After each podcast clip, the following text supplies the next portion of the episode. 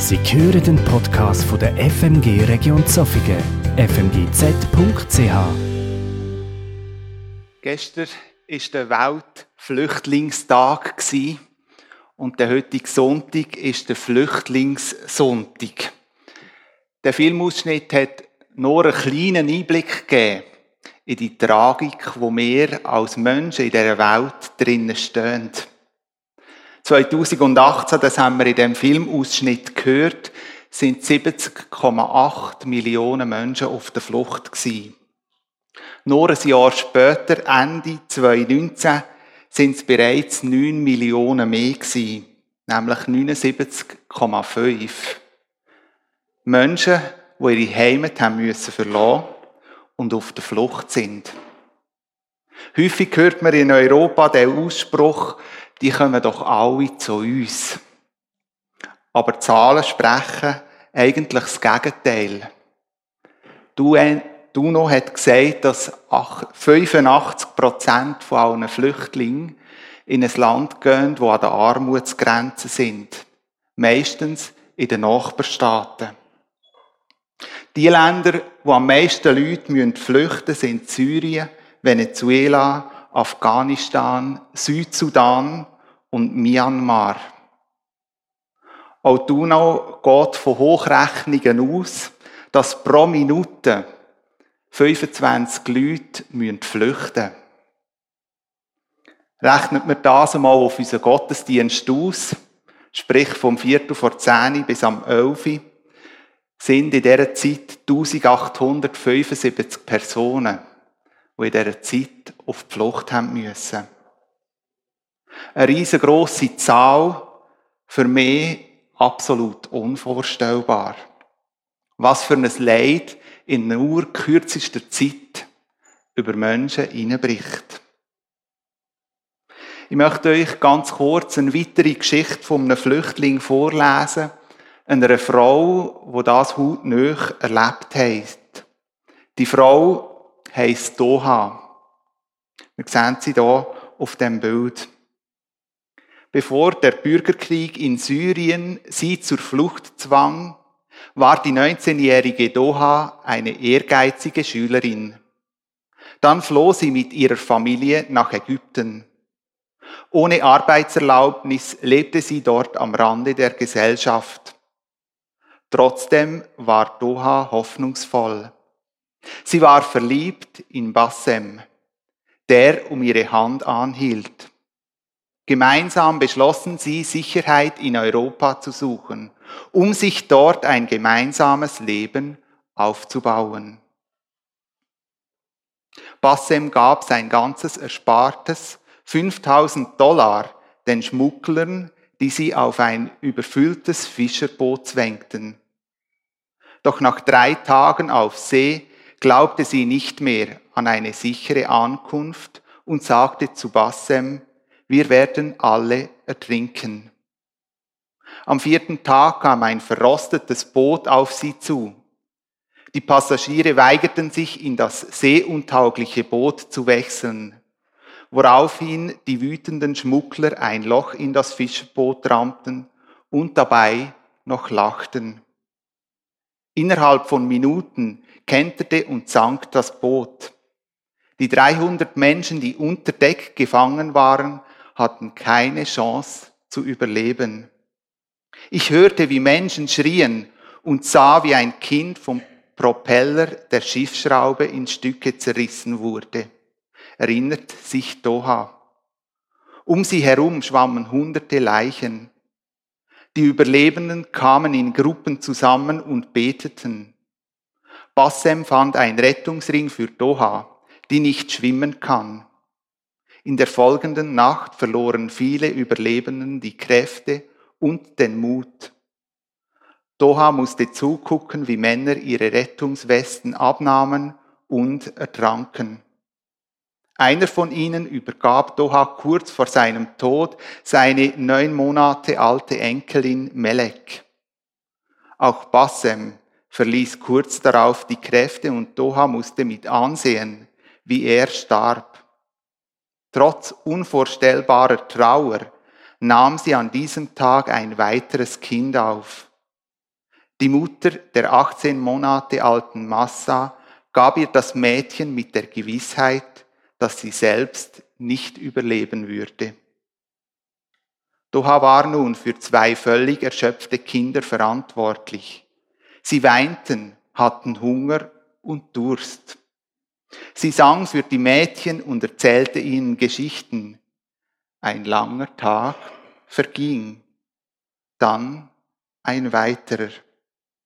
Am vierten Tag im Meer sah Doha ein Handelsschiff.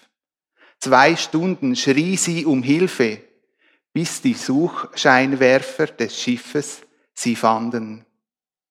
Melek starb noch an Bord des Schiffes, doch die kleine Massa hat überlebt. Bei diesem Unglück überlebten nur gerade elf Passagiere. Das ein kurzer Ausschnitt aus dem Buch, wo Doha selber geschrieben hat. Es trägt den Titel Meine Hoffnung trug mich übers Meer. Wir gehen davon aus, dass über 500 Passagiere auf dem Schiff schlussendlich sind. So Flüchtlingsdramen, wenn ich euch jetzt eins vorgelesen habe, ich denke, wir haben sie hin und wieder schon mal gehört. Vielleicht kennen wir auch Menschen, die direkt von dem wie betroffen sind. Und obwohl wir auch gerade in der Schweiz immer wieder auch mit dem Thema uns auseinandersetzen, glaube ich, stehen wir trotzdem in der Gefahr, dass es irgendwo so weit weg ist. Und je nachdem sind es gerade solche Geschichten, die ich euch jetzt vorgelesen habe, die uns wie gehen und zum Teil auch kräftig aufrütteln. Neben dem Aufrütteln, so muss ich zugeben, habe ich ganz viele Fragen in dieser Thematik. Fragen, die irgendwo in der Luft hängen und die schlicht und ergreifend irgendwo keine Antworten finden. Und ich merke, wie in dieser ganzen Thematik in mir innen der Wunsch nach Gerechtigkeit und Frieden immer größer wird. Gerechtigkeit und Frieden, zwei schwerwiegende Begriffe, wo wir heute Morgen ein bisschen nachgehen möchten. Und wir möchten das mit einem Psalm aus der Bibel. Und ich möchte euch dort den ganzen Psalm vorlesen, wir finden den im Psalm 85. Ich lese den ganzen, wir werden uns aber auf ganz wenige Aspekte drinnen konzentrieren. Herr, du hattest Gefallen an deinem Land. Die Nachkommen Jakobs hast du aus der Gefangenschaft befreit. Du hast die Schuld deines Volkes vergeben und all ihre Sünden zugedeckt. Deinen Groll hast du beendet, hast abgelassen von deinem glühenden Zorn. Richte uns nun wieder auf, Gott, der uns Rettung schenkt. Setz deinem Unwillen gegen uns doch ein Ende. Oder willst du ewig aufgebracht sein über uns? Willst du zornig auf uns sein, jetzt und in allen zukünftigen Generationen? Willst du uns nicht wieder neues Leben schenken, damit dein Volk sich über dich freuen kann? Lass uns deine Gnade erfahren, Herr, und schenke uns Rettung. Ich will hören, was Gott der Herr sagt. Frieden verspricht er seinem Volk, all denen, die ihm treu sind. Nur sollen sie nicht wieder in ihre verhängnisvollen Fehler zurückfallen. Ja, nahe ist seine Rettung denen, die in Ehrfurcht vor ihm leben. Seine Herrlichkeit soll wieder Wohnung nehmen in unserem Land. Da begegnen einander Gnade und Wahrheit. Dann küssen sich Gerechtigkeit und Friede. Treue wird aus der Erde sprießen und Gerechtigkeit herabschauen vom Himmel. Der Herr wird uns mit allem Guten beschenken und unser Land wird seinen Ertrag bringen. Gerechtigkeit wird vor unserem Gott hergehen und er wird die, sie Schritt um Schritt zu seinem Weg für uns machen. Soweit der Psalm. Ein Psalm, wo man wie als Gebet lesen kann. Ein Gebet eigentlich als Bitt zur Erweckung. Das Volk Gottes hat einen herben Rückschlag erlitten. Wir gehen davon aus, dass das Gebet geschrieben worden ist im Exil. Und der Schreiber hat sich gesehnt danach, dass er wieder hat dürfen erleben oder darf sehen, dass Israel aufgebaut wird. Man könnte sagen, der Psalm hätte so wie drei Hauptanliegen oder Themen, die der Schreiber aufgreift. Im ersten Abschnitt erinnert sich der Schreiber an Gottes Güte, wo das Volk Israel von ihm empfangen hat. In der Mitte vom Psalm vergegenwärtigt sich der Schreiber den Tiefstand im Moment und er bringt das zum Ausdruck. Und am Schluss, und das finde ich besonders schön, führt er sich die Rettung vor Augen. Die Rettung, die Gott versprochen hat. Gott hat versprochen, das Volk Israel nicht allein. Er hat es verheißen. Ich lässt die Menschen nicht im Stich. Er haltet sich daran, dass der Frieden und Gerechtigkeit am Tag wieder aufgerichtet wird. Ich glaube, es gibt fast kein besseren Wort für den heutigen Tag. Dann begegnen einander Gnade und Wahrheit. Dann küssen sich Gerechtigkeit und Frieden. Ich weiß nicht, wie es euch geht, aber ich habe den Eindruck, jeder von uns trägt irgendwo in sich innen die Sehnsucht vor Gerechtigkeit. Manchmal vielleicht ein bisschen stärker und manchmal eher schwächer. Und ich glaube, die Sehnsucht nach Gerechtigkeit ist schon sehr alt. Wir finden schon im Alten Testament so Wortwahlen, wo man merkt, dass sich die Menschen danach sehnen. Im Prophetenbuch Amos, Amos 5,24 heißt es, es ströme aber das Recht wie Wasser und Gerechtigkeit wie ein nie versiegender Bach. Auch das bringt etwas von dieser Sehnsucht zum Ausdruck. In der Gerechtigkeit dürfen zu leben. Ja, ich glaube, in unserem Leben gibt es verschiedene Bereiche, wo uns Gerechtigkeit begegnet. Und das nicht nur in der Flüchtlingsthematik, sondern auch in anderen Aspekten, wo wir uns drinnen bewegen. Und manchmal habe ich so den Eindruck, wir haben das Gefühl, wir sagen so wie die Experten, was Gerechtigkeit anbelangt. Wie häufig reden wir doch relativ stark mit, wenn es um Gerechtigkeit geht. Ja, wir wissen doch, was gerecht ist und was nicht. Ich glaube, das kommt schon bei den kleinen Kindern zum Ausdruck. Wenn sie wie ihre Eltern unter Druck setzen, weil sie das Gefühl haben, ihres Geschwisterte kommt anscheinend mehr über als sie selber. Ich mag mich noch gut an den Moment erinnern, wo meine Schwester in die Oberstufe gekommen ist und dass sie eben richtig hat können lernen, einen neuen Schreibtisch bekommen hat. Und ich bin dann dort gefühlsmässig leer ausgegangen.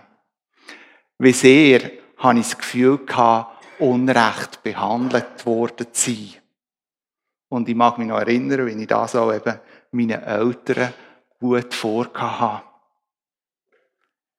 Seit Kindheit, glaube ich, stehen wir immer wieder in dieser Situation, wo wir den Eindruck haben, wir können beurteilen, was gerecht und was ungerecht ist.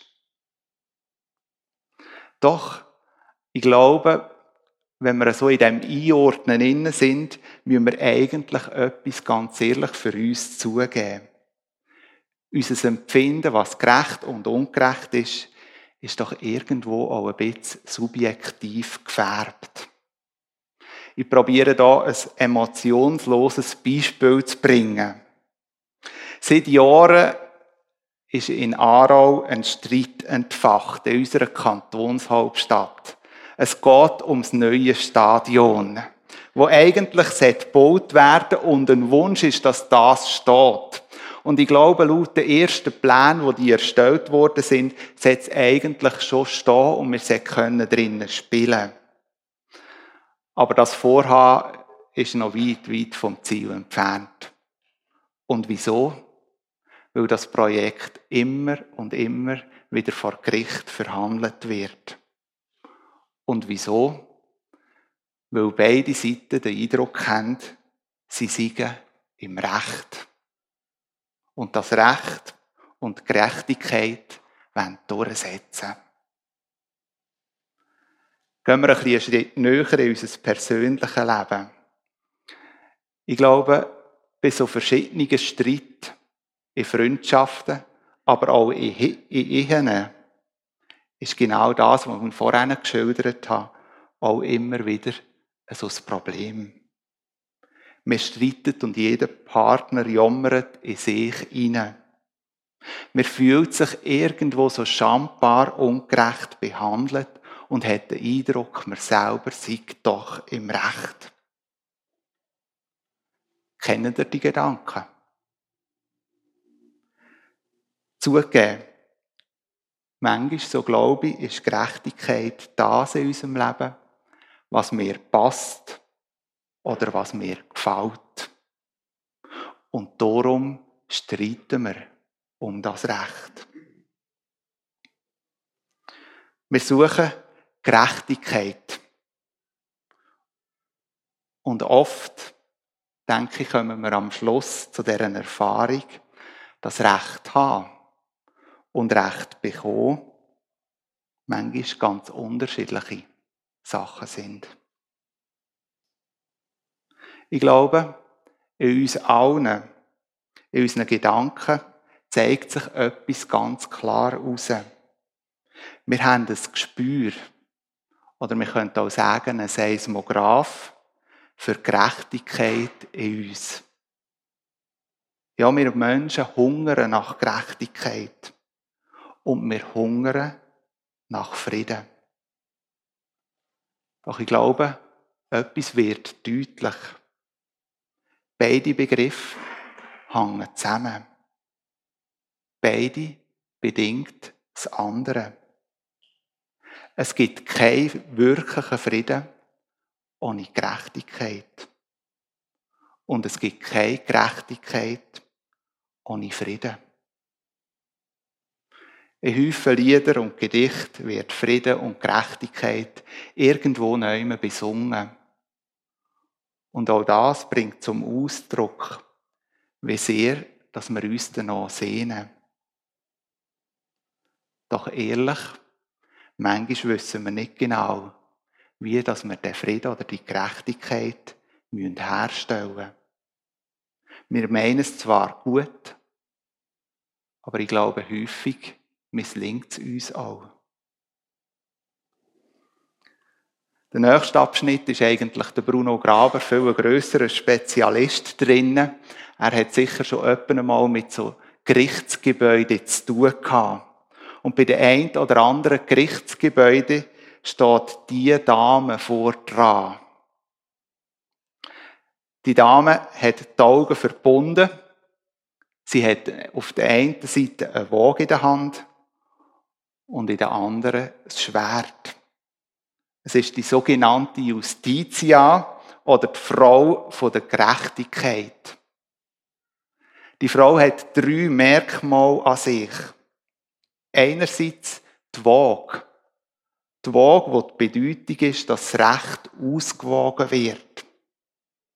Die Augenbinde bedeutet, dass wenn man ein Urteil spricht, das Ansehen der Person keine Rolle soll spielen Und das Schwert steht für die Strafe vom ungerechten Handeln. Die Justiz will dafür uns wieder von einer Klage wie abwägen.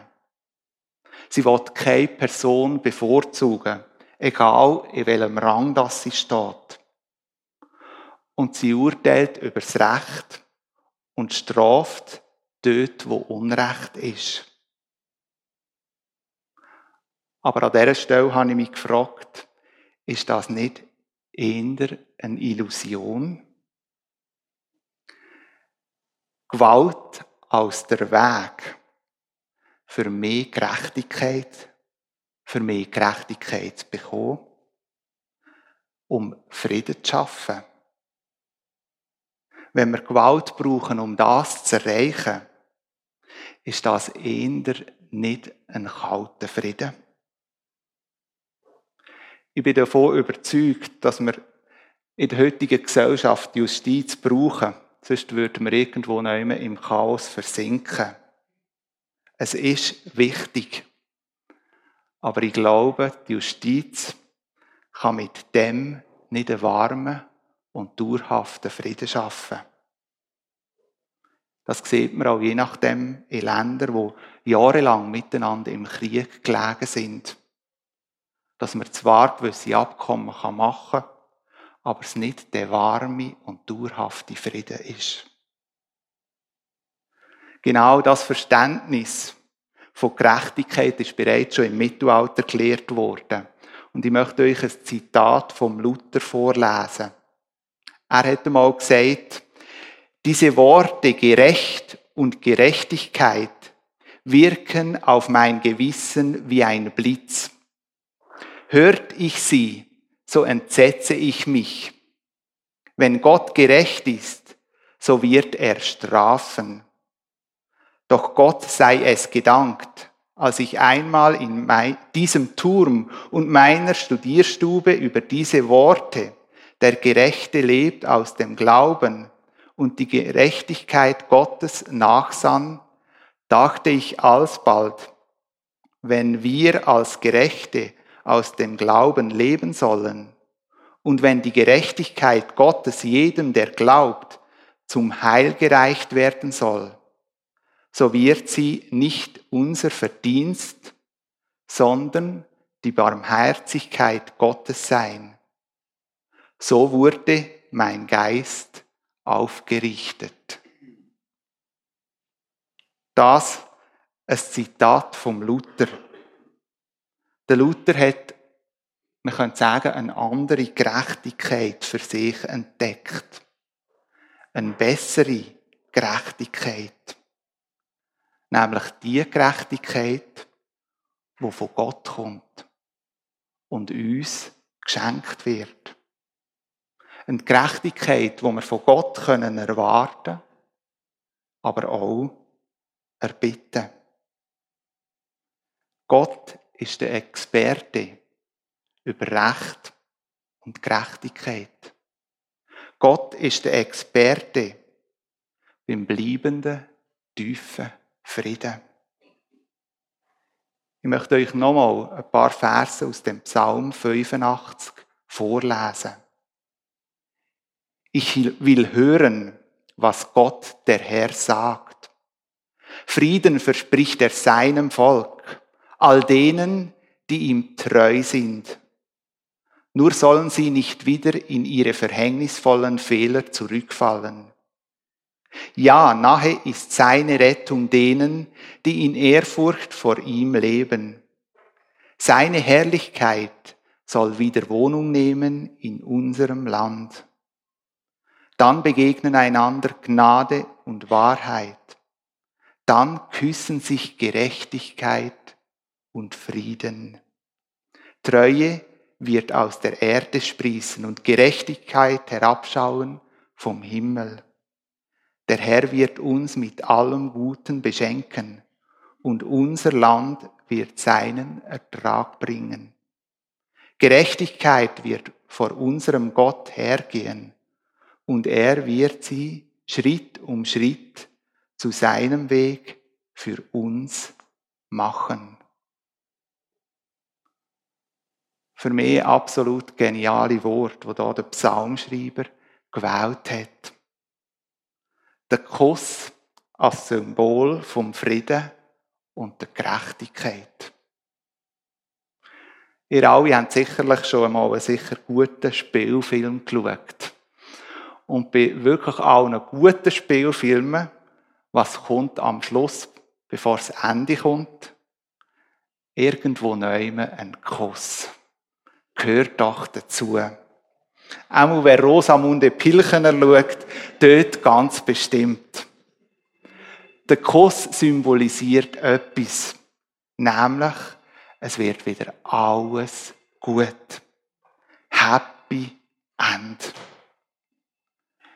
Gottes Gerechtigkeit zeichnet sich so aus, dass er zerbrochene Beziehungen wieder möchte heilen.